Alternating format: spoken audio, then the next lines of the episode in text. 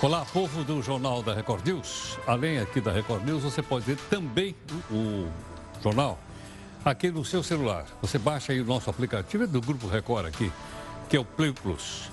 Se você estiver perto de computador, tablet ou qualquer outro gadget, você pode ver pelas redes sociais também aqui da nossa Record News. Bom, o assunto do dia é o assunto do Faísca. O Faísca, como você sabe, é o anti-herói do Jornal da Record News. Bom, hoje ele fez uma proclamação dizendo que vai mandar abrir caixa preta. Mas que caixa preta? Ele nomeou para o banco um membro da bancada do PGG, o Partido dos Gatos Gatunos, que vai mandar abrir a caixa. E o Faísca descobriu isso aqui, olha. Ele descobriu que além de caixa preta no banco, tem caixa amarela, tem caixa azul, tem caixa cor-de-rosa, enfim, tem um monte de caixa além da caixa preta lá, lá do banco. Agora ele quer saber o seguinte: quem é que colocou nessas caixas aí shampoo para gatos, ração daquela mais cara e até fitas para fazer laço nas gatas? Só não se preocupa com os preços, uma vez que tudo que tem no banco saiu do bolso do povo. Na sua opinião, Existe ou não existe a tal caixa preta do BNDES? O que, é que você acha? Gostaria que você então mandasse aqui para mim. Pode ser aqui através das redes sociais da nossa Record News.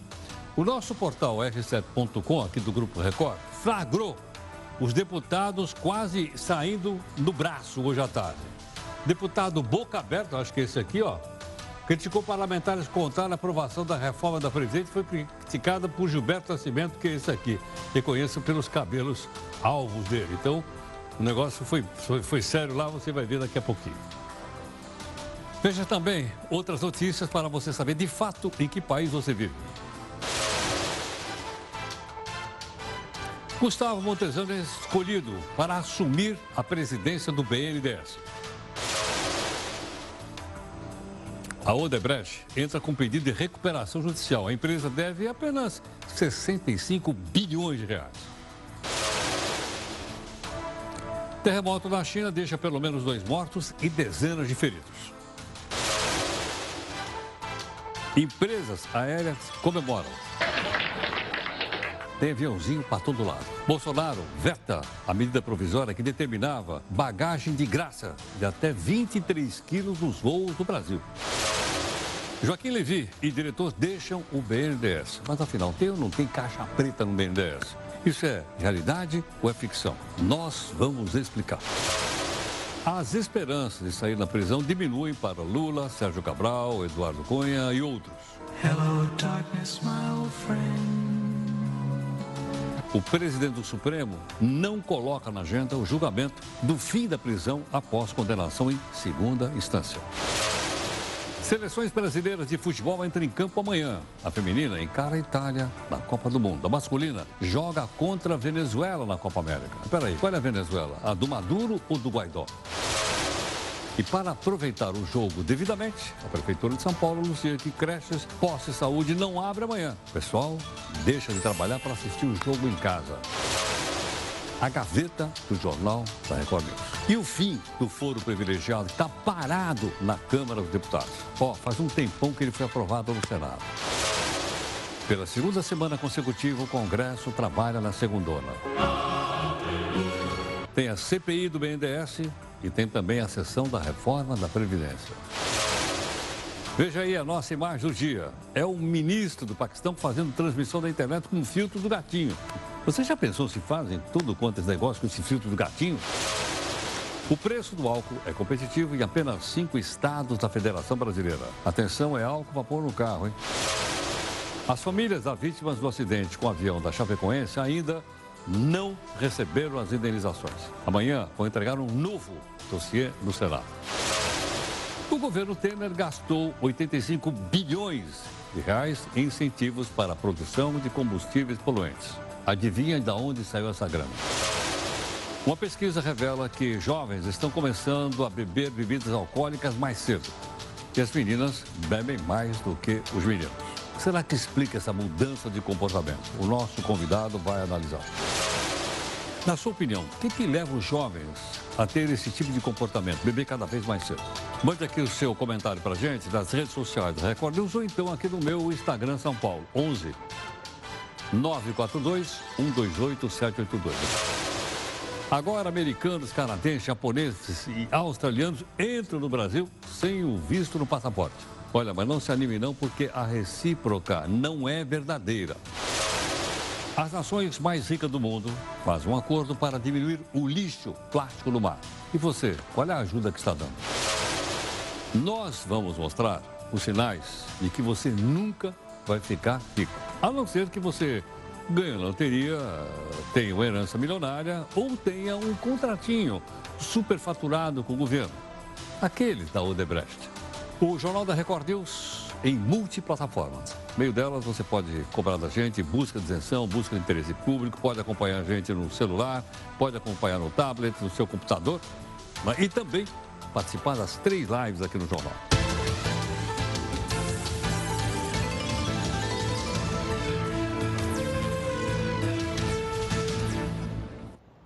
E olha, todo dia tem live também, 5 da tarde, da reunião de pauta, né? Você pode participar e avançar sobre os assuntos da noite. Hoje com a participação da Jéssica e também da Júlia, lá, lá no, uh, no estúdio do R7.com, que é o nosso, nosso portal. Quero lembrar que para se comunicar conosco é mais fácil pela hashtag JRNews, ok? Bom, nosso desafio de hoje vem de um jornalista, que é o Vladimir Herzog, todos conhecem. Quando perdemos a capacidade de nos indignarmos, ante atrocidades sofridas por outros, perdemos também o direito de nos considerarmos seres humanos civilizados, diz ele aqui. Né? É um desafio aqui, não só para jornalistas, mas um desafio para a humanidade de maneira geral. Bom, o ministro Paulo Guedes escolheu o substituto, saiu Joaquim Levi, do BNDES. Assume o cargo o engenheiro economista Gustavo Montesano. Gustavo vai deixar a Secretaria de Desestatização do Ministério da Economia e vai assumir o BNDES.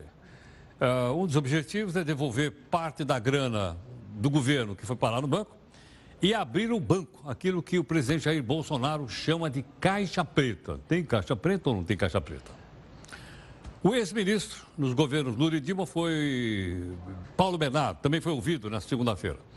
Mas ele foi ouvido na Câmara dos Deputados. A presença do ex-deputado e marido de Gleisi Hoff, presidente do PT, atende uma convocação. A CPI investiga suspeitas de irregularidade no mesmo BNDES de 2013 a 2015. Bom, você tem uma ideia como foi? Logo no começo da sessão já houve um princípio de confusão né, que você vai ver agora. Posso lhe assegurar, o processo é baseado na delação do, do, do, não do Emílio, porque ele não falou nada a meu respeito, do Marcelo Odebrecht. Olha, eu, eu, eu respeito, primeiro eu respeito muito o senhor pelos mandatos que o senhor teve aqui como deputado, como ministro, mas eu não estou enganado, não. A denúncia da PGR, ela foi feita não só baseada na delação. Houve busca e apreensão de documentos, de planilhas, com palócia de e-mails. Então, foram várias outras Comigo? questões. Comigo? Não, com o senhor não, em relação à denúncia. Ah. A PGR denunciou o senhor... Eu conheço mais do que o senhor, pode ter certeza. Não, não, o senhor, o senhor, conhece, o senhor conhece mais que eu, isso aí é, é, outro problema. Eu acredito que o senhor conheça muito mais esse assunto de que qualquer forma, eu queria... Na verdade, pedir... eu só estou fazendo pergunta com o senhor com o maior respeito. A primeira Sim. vez que eu encontro o senhor na minha vida. Os, as perguntas minhas são absolutamente técnicas. Bom, o ex-ministro que você viu ali estava se defendendo das acusações da deputada Paula Belmonte. Mas, sabe como é que é? Naquela confusão a gente sempre esquece alguma coisa. E o Tribunal de Contas da União, o que, que o senhor acha a respeito do trabalho do Tribunal de Contas da União? O Tribunal de Contas da, da União é uma instituição mais política. Né? Os, os, ministros lá são escolhidos de outra forma, não é como na Justiça ou no Ministério Público, que são concursados, são, são técnicos. Eu acho que é uma instituição mais política mas é uma instituição importante. E o trabalho que é re realizado de auditoria da, do TCU, o que, que o senhor acha? O senhor Eu acha que tem intervenção política? Isso. Não tem informação sobre isso. Tá, mas então aqui, o senhor acabou de dizer que no Ministério Público é mas importante... O, mas o Tribunal de Contas teve problemas. Ah, teve, teve problemas. Nas delações que apareceram aí, Vossa Excelência sabe disso. Não, não sei várias, não, várias, É só ler jornal, deputado. Vários ministros foram, foram envolvidos em, em denúncia. O Nardes foi envolvido, o, o o outro lá. É, todos, vários ministros foram envolvidos em denúncias ali, é, nesses mesmos processos, que acho que eles têm todo o direito de se defender e serem considerados inocentes até prova em contrário.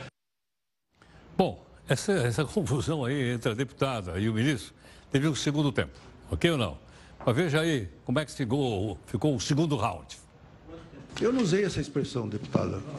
Eu falei que são instituições importantes. Não, é porque, assim, o senhor questionou é algumas é que, vezes é que, em relação à delação e, a, em é todas as coisas que o senhor está tá respondendo. palavras ao que não, eu estou falando. Eu, eu, eu, eu o senhor está acrescentando o palavras. Senhor, o senhor, por favor, o senhor tem horário para responder e eu tenho horário para falar. Então, o senhor respeite meu horário, por gentileza.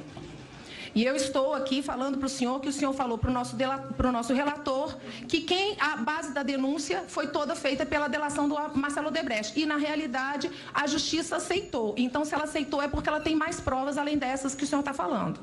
Só para deixar claro, porque nós temos aqui pessoas escutando essa CPI e é importante a gente não enganar as pessoas. Chega de enganação. Chega de enganação.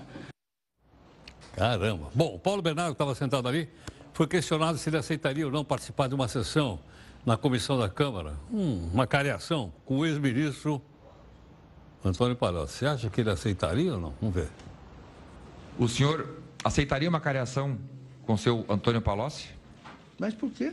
Não, só pergunto, ele, aceitaria ele, ou não aceitaria? Ele está falando alguma coisa de. E aceitaria uma cariação não. com o senhor Antônio Palocci Olha, e o senhor Marcelo Odebrecht? A cariação onde? Na CPI? Aqui? Não, Aqui? não. não. Aí, aí eu vou ter que fazer o que os outros estão fazendo.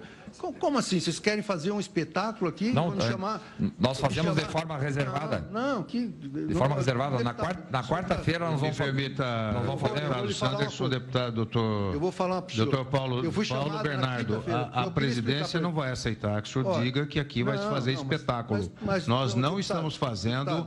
Esta CPI é uma CPI presidida por mim. Deputado, e que tem a maior preocupação em garantir a Vossa Senhoria tranquilidade das perguntas dos senhores parlamentares. É, o negócio ficou realmente tenso. Aí ele continuou tenso lá na comissão. Nem erros de matemática o pessoal que estava lá perdoou. Então vamos às demonstrações que o Ministério Público coloca aqui em relação ao senhor especificamente, a senhora Gleice Hoffmann. O Ministério Público elenca aqui um recebimento comprovado de 3 milhões de reais em campanha. E ele diz que esse recebimento comprovado, ele aconteceu com uma contrapartida de financiamento de campanha. E ele disse que ele foi dividido em, três, em oito vezes, oito parcelas de 500 milhões, então 500 é quatro, mil reais. Então é 4 milhões, não é 3 Não, não, oito, oito vezes de 500 mil. Ele fala que dá 3 milhões de reais, oito vezes de 500 mil. Não, Uma delas, inclusive, ele tá cita tá aqui. Tá Peraí, eu, eu gostaria de pedir ao doutor Paulo, dá, dá doutor Paulo dá... Bernardo, eu gostaria é o que consta de... no depoimento. Peraí, então tá deputado errado. Paulo. É, realmente foi bastante confuso. Essa discussão que você viu aí foi no plenarinho lá da Câmara dos Deputados de Brasília, na reunião da CPI do BNDES. Ali está o, o ex-ministro e o pessoal fazendo, fazendo. Bom, mas enquanto o pessoal estava na comissão, houve a abertura da sessão de hoje. Precisava ter a sessão, porque senão não tem votação ou não tem discussão amanhã da reforma da Previdência. Ok ou não? Bom, você vai ver agora o que aconteceu. De um lado, o deputado Boca Aberta, que eu nunca tinha ouvido falar, que é do Paraná, fez críticas né, e foi rebatido, então, por o deputado Gilberto Nascimento. Vamos ver como é que ficou a situação?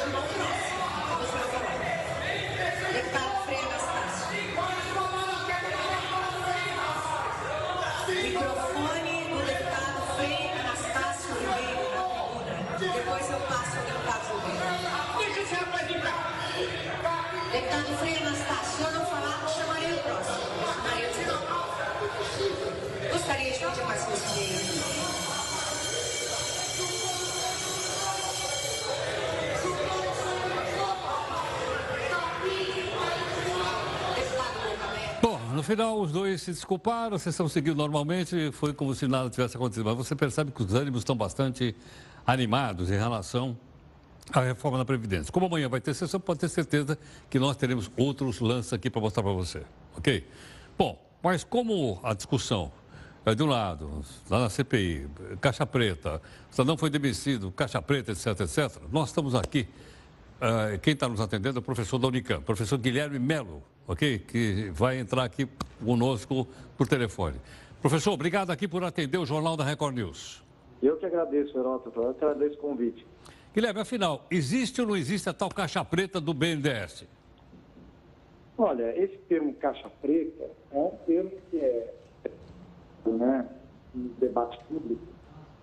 Ele, na verdade, mais, mais é um termo político do que um termo técnico. Por quê? Porque o BNDES ele é um banco público né, que vem aumentando os seus é, os seus procedimentos de transparência ao longo do tempo, isso desde a gestão lá do, do professor Luciano Coutinho, né? Então, não é que não se saiba para quem foi, em que condições foi e para que foram dados empréstimos. Isso se sabe, existe é, divulgação desses dados, desses, dessas informações, no site de transparência do BNDES. O que o Joaquim Levi fez no seu mandato foi organizar isso de forma a ficar um pouco mais acessível, porque são muitos dados, né? Então, ele organizou o debate, mas, de fato, isso já era público, né? Então, essa ideia de que aquilo é uma caixa preta, ninguém sabe para onde vai o dinheiro, não sei o quê, não é verdade. Existe, evidentemente, alguns dados que são sigilosos, né? Mas a grande maioria dos dados, e, e inclusive dos empréstimos polêmicos, como, por exemplo, para empresas brasileiras fazerem obras em outros países, etc., isso já, já há divulgação de, de, dessas informações no site do BNDES. Ah, Guilherme, é fato também que esses contratos só foram divulgados de 2015 para cá, de 2015 para trás não houve divulgação? Não, é, o que há é que alguns contratos, de fato, eles têm cláusulas de confidencialidade, né? Você, quando faz um contrato com um banco, é, seja ele qual for, você vai ter dois lados aí, o banco e o contratante. O banco, por ser um banco público, obviamente ele tem que prezar cada vez mais é, pela transparência. No entanto, o tomador do empréstimo, ele tem interesse em que as condições, tamanho, né, e as condições do empréstimo não sejam publicadas. Por quê? Porque isso é uma informação de competição, né? é uma informação em que os competidores vão analisar custo, vão analisar é, condições, vão analisar a necessidade de caixa dessa empresa. Então, de fato, é, o que você tem ainda são alguns contratos que têm cláusulas de confidencialidade, esse, mas via de regra, os contratos todos foram abertos no, no sítio do BNDES, né, no site do BNDES. Agora, Guilherme, já que é um banco público, Pode ser divulgada, por exemplo, as taxas de juro que ele cobrou nesses empréstimos? Pode, pode ser divulgada as taxas de juros. A maioria deles é divulgada, a não ser quando existe exatamente essas cláusulas. E, e assim, a divulgação dos dados do BNDES, né, ela envolve, obviamente, uma capacidade do pesquisador ou do interessado em buscar esses dados no sistema. Né? Porque, tirando que existe cláusulas de confidencialidade, o que está público também não é tão fácil de se achar. Né? É, mesma coisa que você entrar no orçamento do governo. Está tudo público lá? Tá. Se você quiser saber o quanto custa uma obra viária que o governo federal está fazendo em alguma rodovia, você consegue achar? Consegue. É fácil de achar? Não, não é fácil de achar porque o sistema, a contabilidade é complexa, é, exige algum treinamento para você chegar lá, né? Então, a ideia de que o, o BNDES é uma caixa preta, ela serve muito para lançar dúvidas sobre a lisura do banco e de seus funcionários. Não à toa, os funcionários do BNDES reagem, né, que são muito a mais grande maioria deles, ou quase a totalidade deles, técnicos muito capacitados, reagem com, alguma, com uma certa indignação essa ideia de caixa preta. E mesmo presidentes do BNDES liberais, antipetistas, como Paulo Rabelo de Castro e o próprio Joaquim Levy, que aceitou um cargo no governo Bolsonaro, é, não compram esse discurso de que existe uma caixa preta, é, sabe, negócios escusos, escondidos na contabilidade do BNDES. E, o que eles fazem é, assim como já se fazia na época do Luciano Coutinho, trabalhar para aumentar a transparência, né? Mas, de fato, o discurso da caixa preta serve muito como um argumento político, porque hoje existe, a priori, uma desconfiança de tudo que é público, né? Então, como se desconfia a priori, se alguém vir e fala, olha, tem alguma coisa estranha, tem informações sonegadas, tem uma caixa preta, automaticamente a opinião pública já compra esse argumento, né? Porque ela acha a priori que realmente, se alguém falou que tem, deve ter. E isso, obviamente, incomoda, né? Os técnicos do BNDES, porque eles estão trabalhando diariamente para aumentar essa transparência. Como eu falei, existem limites, né? Dados pelos contratos. Mas, Sim. via de regra, há um processo já desde uh, de antes do governo Temer mesmo, de aumento da transparência do BNDES. Por isso choca é, a informação de que alguém tenha sido demitido Perfeito. porque não abriu a caixa preta. Talvez precisa, ou, faltou comunicação, aí o Levi não explicou direito para o próprio presidente, o próprio ministro da Fazenda, o que seria essa caixa preta e quais as medidas que ele tomou de transparência, que foram várias. Guilherme, muito obrigado pela gentileza por atender aqui o Jornal da Record News. Eu que agradeço, Heródoto. Muito obrigado. Boa noite para você e para os telespectadores. Obrigado. Professor da Unicamp, Guilherme Mero, conversando conosco. Na opinião dele, não há caixa preta no eh, BNDES. Bom, vamos então para a nossa primeira live, uma vez que o jornal está em multiplataforma, né? E essa multiplataforma não para. Vamos lá.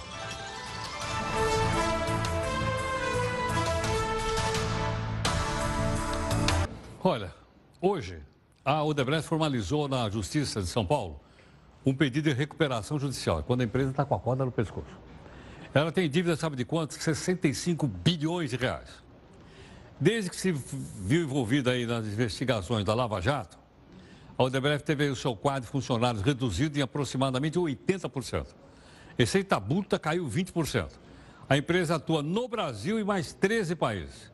O pedido de recuperação logicamente vai ser avaliado pela Justiça e durante esse período as empresas para quem a Odebrecht deve não podem executar as suas dívidas. Uma situação realmente complicada. Uma boa notícia. Em pelo menos cinco estados da Federação Brasileira, cinco dos 27, mas Brasília, os preços do etanol são mais vantajosos do que a gasolina. Então é melhor você colocar álcool do que você colocar gasolina, mesmo porque é, é menos poluente. Né? Vamos dar uma olhada no preço, deixar a poluição de lado. Olha só, é, você tem uma ideia, etanol mais barato que a gasolina. Em Goiás é 63%. Mato Grosso, 55%, Minas Gerais, 62%. Olha o Paraná, 67% mais barato. O que compensa muito, em vez de você botar gasolina, botar álcool no carro. E aqui em São Paulo é em 62,5%. Então, aqui já foram feitos cálculos, tem aquela coisa toda é mais compensador do que colocar gasolina. Vai gastar menos se puser álcool do que se colocar gasolina.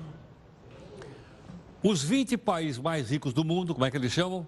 G20, fazer um acordo para diminuir o lixo de plástico no mar. Nós estamos tentando reduzir o lixo de plástico aqui na redação. Ainda não conseguimos, mas estamos tentando.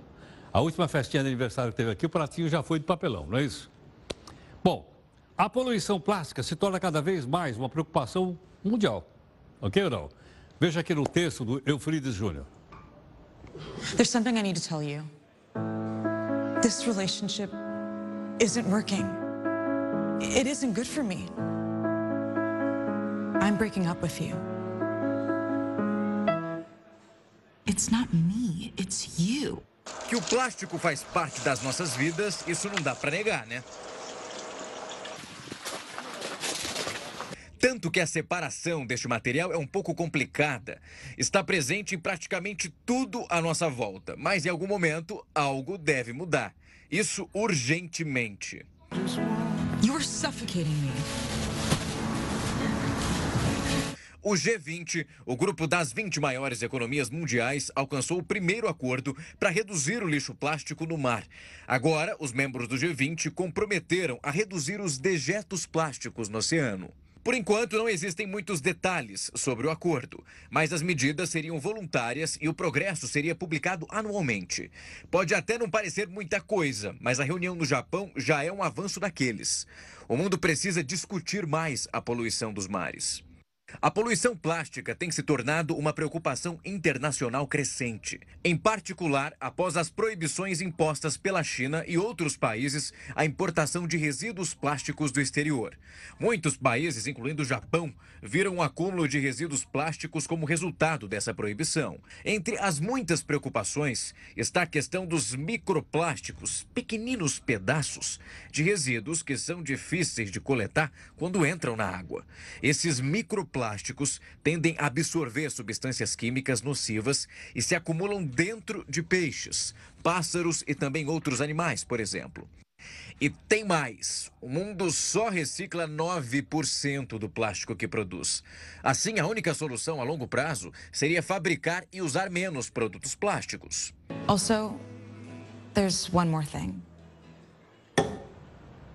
I met someone else.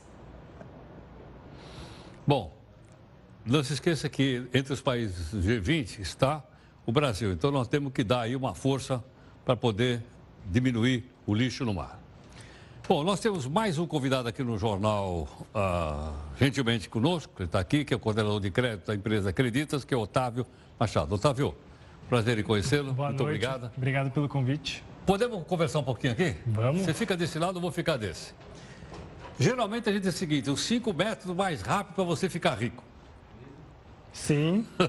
Hoje nós vamos inverter. Exatamente. Nós temos sete pontos aqui para ficar mais pobre. Eu queria que você comentasse, então. Vamos lá. Vamos comentar, então, o número um.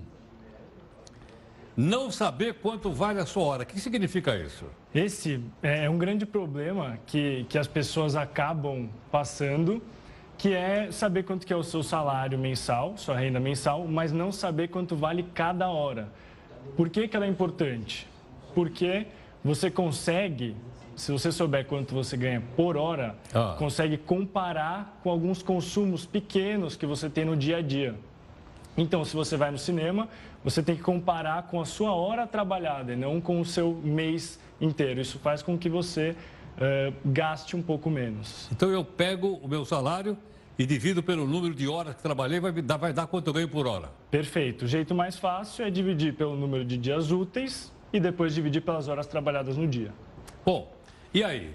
Aí eu vou pagar as contas, pago à vista ou pago parcelado? Perfeito. Essa é, é uma dúvida que muita gente tem e tem métodos para você saber quando pagar à vista ou quando pagar parcelado. As duas situações são válidas, dependendo da situação. Os dois meios são válidos. Se não tiver juro, eu posso pagar parcelado? Sim, com certeza. Ou se não tiver desconto à vista. Então, quando não, não tem desconto à vista e não tem juros, normalmente vale mais a pena parcelar. O recomendável é que parcele no número de vezes que você vai usufruir daquilo.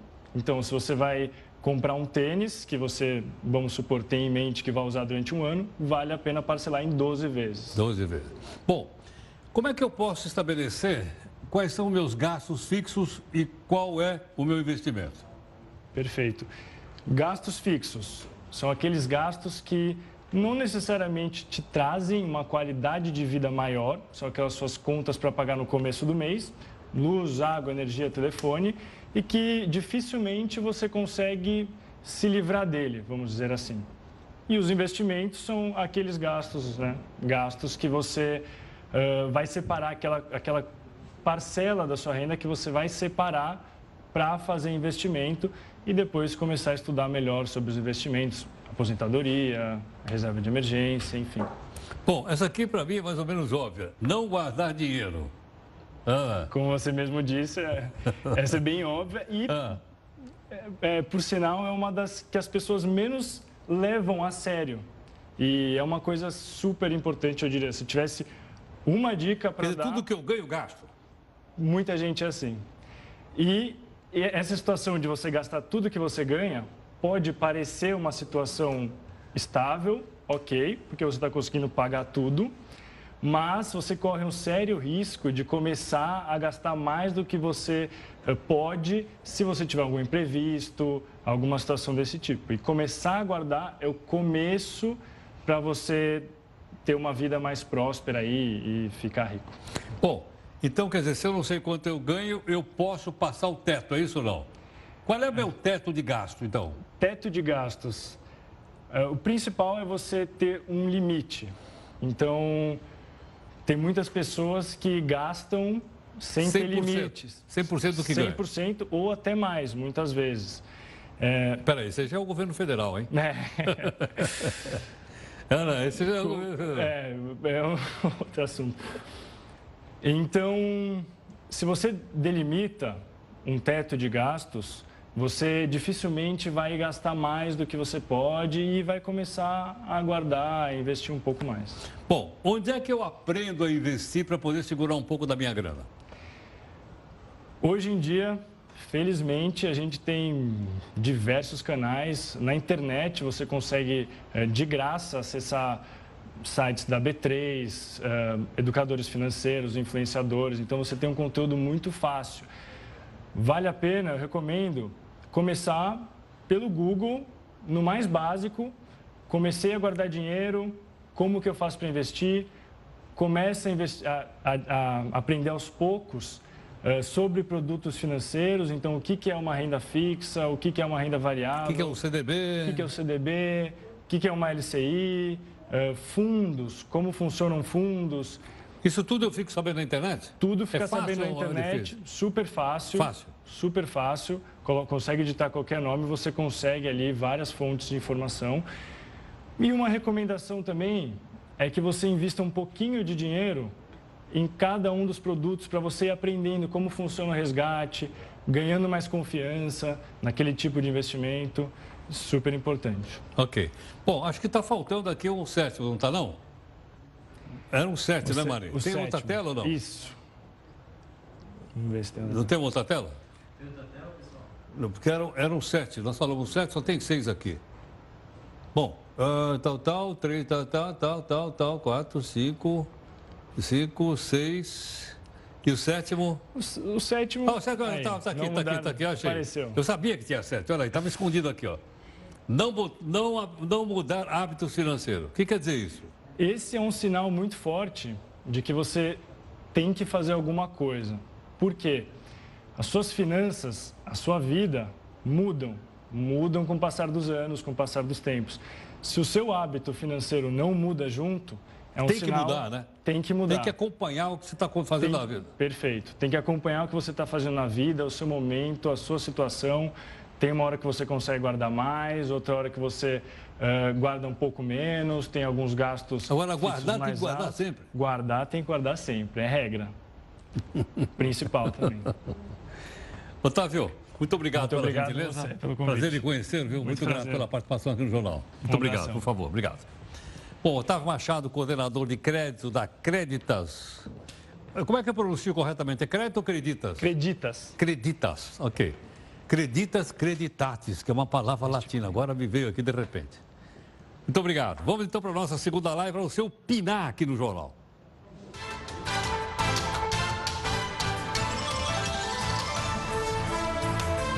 Bom, a gente sempre mostra para você que os nossos queridos deputados federais e destemidos senadores viajam, ok ou não? Com a nossa grana. Como é com a nossa grana, nós temos o direito de saber onde que esses caras vão. Vamos então para a viagem do dia. O pessoal foi para onde? Viagem de deputados federais e tal e tal. Comitiva do Ministério da Ciência. Nossa, que nome comprido. Até cortei, mas o danado entrou de novo aqui. Foram para o Centro Espacial do Guiana Francesa. Uau! Uau, uau, uau. Vamos lá. Então vamos aqui ao pessoal. Deputado Aloysio Mendes, do Maranhão. O pastor Gil Denemir, do Maranhão. João Henrique Caldas de Alagoas, Edilásio Júnior do Maranhão e o Cezinha. O Cezinha não trabalha aqui? Não, o Cezinha, esse aqui é Cezinha de Madureira, que é de São Paulo. Então foi todo mundo passear lá para ver os foguetes subir e tal, as nossas custas. Quem mais? É, o Camilo Capiberibe, do Amapá, o Bira do Pindaré. será que está certo o nome? Bira do Pindaré, do Maranhão. Júlio César Ribeiro, de Brasília, o Gastão Vieira, também do Maranhão. Esse pessoal adora ver um foguete, foi tudo para lá, né? Uma missão pelo nosso país. Viajaram também às nossas custas. Pedro, deputado, Pedro Lucas Fernandes do Maranhão, Kleber Verde, Verde do Maranhão, André Figueiredo do Ceará e o Júnior Lourenço do Maranhão. É isso ou tem mais viajante? É último? É último. Tá ok. Bom, se você conhecer alguns desses aqui e você encontrar eles num avião aí, você abraça o deputado. Puxa, deputado, que legal, o senhor foi lá ver lançar foguete. É ou não é? Tudo mais, abraço o cidadão. Você votou nele? Parabéns. Né? Parabéns então para você. Bom, nós estamos acompanhando a reforma da Previdência já há uma semana que nós estamos mostrando aqui duas opiniões, a favor e contra. Contra e a favor. Veja a opinião do presidente da Federação das Indústrias do Rio, que é o Eduardo Eugênio Gouveia. Nós precisamos aprovar o mais rápido possível a reforma da Previdência. Eu espero que os congressistas entendam que quanto mais robusta a reforma for, vai ser melhor para seus filhos, para suas famílias, ah, para a justiça ah, social brasileira. Ah, é impossível nós termos um país justo, equilibrado, sem orçamento. Hoje o país não pode, não pode investir adequadamente em saúde, não pode educar uh, os jovens, porque simplesmente não existe recursos, não existe fontes uh, para isso. Uh, nós precisamos acabar com os privilégios de uma previdência injusta, como é hoje, para que nós ter, possamos ter recursos, a União possa ter recursos para investir no que a sociedade precisa. Eu tenho certeza que os congressistas vão entender e vão trabalhar rapidamente para que essa página seja virada. Agora, o outro lado. Veja agora a opinião do Mauro Silva, que é presidente da Associação Nacional dos Auditores Fiscais da Receita Federal. Pretende, então, esta reforma atual modificar essas regras de transição e o relatório atualmente existente ainda não satisfaz esse requisito, traz regras novas de transição ainda muito severas. Então, este ponto precisa ser aperfeiçoado. Há outros pontos, tal como esse, de é, nenhum impacto financeiro imediato, de modo a alterar aquela meta governamental, esse não tem impacto financeiro. Então, são pontos que merecem atenção. A questão da contribuição previdenciária, as alíquotas muito gravosas, chegando a 22%, que nitidamente configura com fisco e certamente esse esforço do parlamento será inútil, uma vez que o STF já tem posição contrária a essas alíquotas tão gravosas por, se, por configurar confisco. Então, estes pontos que merecem é uma melhor é, reflexão do parlamento para que se aproxime é, a quantidade de votos necessários para a aprovação da reforma. Bom, todo dia então você está ouvindo um contra, um a favor, um contra a favor, e aí você vai fazendo a sua própria opinião. Você forma aí a sua opinião, se é contra, a favor, isso aí é com você. Bom, você está opinando também aqui no jornal que os adolescentes estão começando a beber cada vez mais cedo. E o consumo é maior até, chamou a atenção, é, mais entre as meninas até do que os meninos. Ok? E há uma série de dados a respeito desse tema. Nós pedimos aqui a gentileza da participação aqui da psicóloga familiar, a Betânia Farias, que está aqui conosco. Betânia, muito obrigado pela sua gentileza. Bem-vinda aqui no jornal. Prazer em conhecer. Obrigada pelo convite. Muito obrigado. Betânia, essa constatação é uma pesquisa. Eu acho que eu cheguei até a ver publicada na edição, da última edição da revista Veja. Estava lá. É uma mudança de hábito, é uma mudança de comportamento, é o nosso tempo. O que, que é isso? Vários motivos. Né? A gente, quando a gente observa esses fenômenos sociais, a gente não pode atribuir a um fator, a um único fator. Estava vendo até a opinião das pessoas, né, que você estava lendo, e tem todos esses fatores, tem a, a questão da, da liberdade maior de comportamento, a questão da acessibilidade, a, a questão da, da, propaganda, que você falou muito bem, essa venda de uma imagem da felicidade por meio do consumo de algo. Né? E toda a questão de, de que é tão presente no nosso tempo, apesar da gente falar de todo o acesso à educação e de tudo mais, que é a, a, essa, esse isolamento, a, a, nossa dificuldade de chegar perto do outro, de conversar e de acolher sofrimento. Muitos Muitos casos de uso de droga, de álcool, de outras drogas, vêm por conta de sofrimentos que a gente não acolhe e que vão caindo nessas práticas. Então, os jovens precisam desse olhar. E não dá para a gente atribuir a um fator só. Compreendo. Agora, o fato de eles estarem, vamos dizer, bebendo mais, mais jovens, se deve também ao amadurecimento mais rápido dos jovens, é isso ou não? Uh, a gente pode pensar que o, o a cada ano que vai se passando, o jovem tem acesso às coisas mais facilmente. Então, a gente não poderia falar necessariamente, do ponto de vista psicológico, de um amadurecimento, porque o amadurecimento psicológico pressupõe você ter condições de analisar aquilo que te faz bem e que te faz mal. Então, a gente pode pensar num acesso maior, né? num acesso maior que leva a buscar certas substâncias, certos comportamentos, certos grupos até, e que vai levando ao consumo cada vez mais cedo. Nas famílias também, os, a, a, os hábitos eles vão sendo transmitidos, né? Então os jovens são cada vez mais espertos, eles participam da vida social, eles participam da vida social, eh, familiar, eles têm cada vez mais a possibilidade de emitir opinião, então tudo isso vai levando a, a práticas. Né? Então, Amadurecimento não necessariamente, mas a gente pode pensar num acesso maior. Entendo.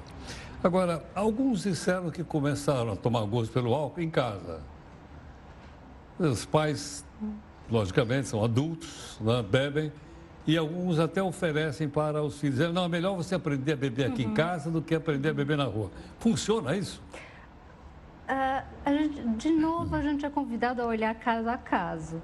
Em algumas situações, as famílias ah, orientando, estando junto, funciona no sentido de mostrar a quantidade mais segura a ser ingerida, os ambientes, a, a, a, forma de uso mais segura. Mas a gente precisa pensar que em cada organismo a droga vai agir de uma certa forma. Não é para todo mundo da mesma forma que vai agir. Né?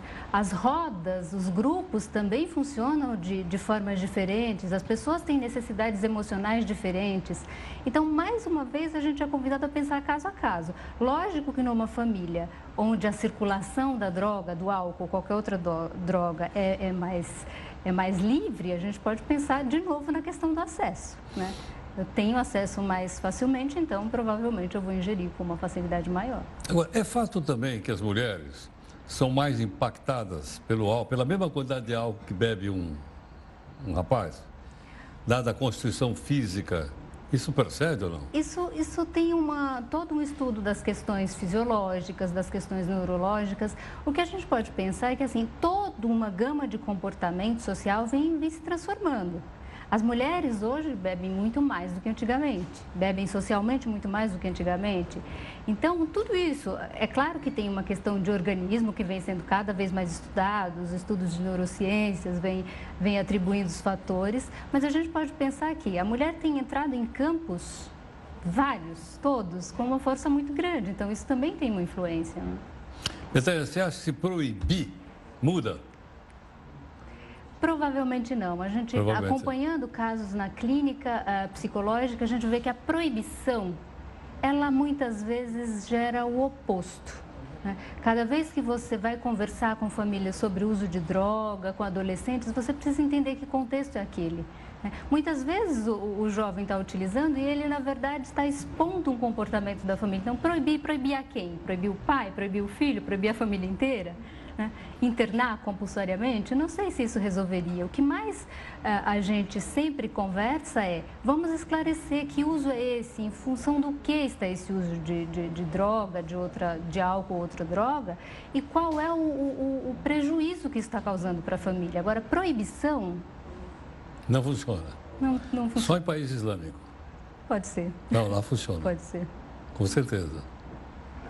Né? Você imagina um país que não tem um pingo de álcool? Eu precisa conheço. Ser, a, a, precisa ser uma lei e uma punição muito forte para ah, fazer o sujeito Irã, temer a ponto de. No Irã não tem um pingo de álcool. Zero.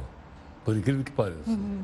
Aí a gente pode se perguntar, é por conscientização ou por proibição? Não foi, eu só fiquei 15 dias lá e não consegui essa conclusão. Então, a gente pode se fazer essa pergunta e até refletir sobre ela, mas provavelmente a, numa sociedade como a nossa, que tem toda uma abertura, enfim, a conscientização ainda é o melhor caminho, porque proibir, a gente vê uma série de iniciativas tentando que não conseguem. Né? Verdade. Betânia, muito obrigado pela sua gentileza. Obrigada. Prazer em conhecê-la, viu? Prazer. Muito obrigado. Bem, a psicóloga familiar Betânia Farias, aqui conosco, gentilmente, e você está opinando sobre exatamente esse, esse tema, ok? Vamos então continuar a nossa opinião aqui na nossa terceira live do jornal.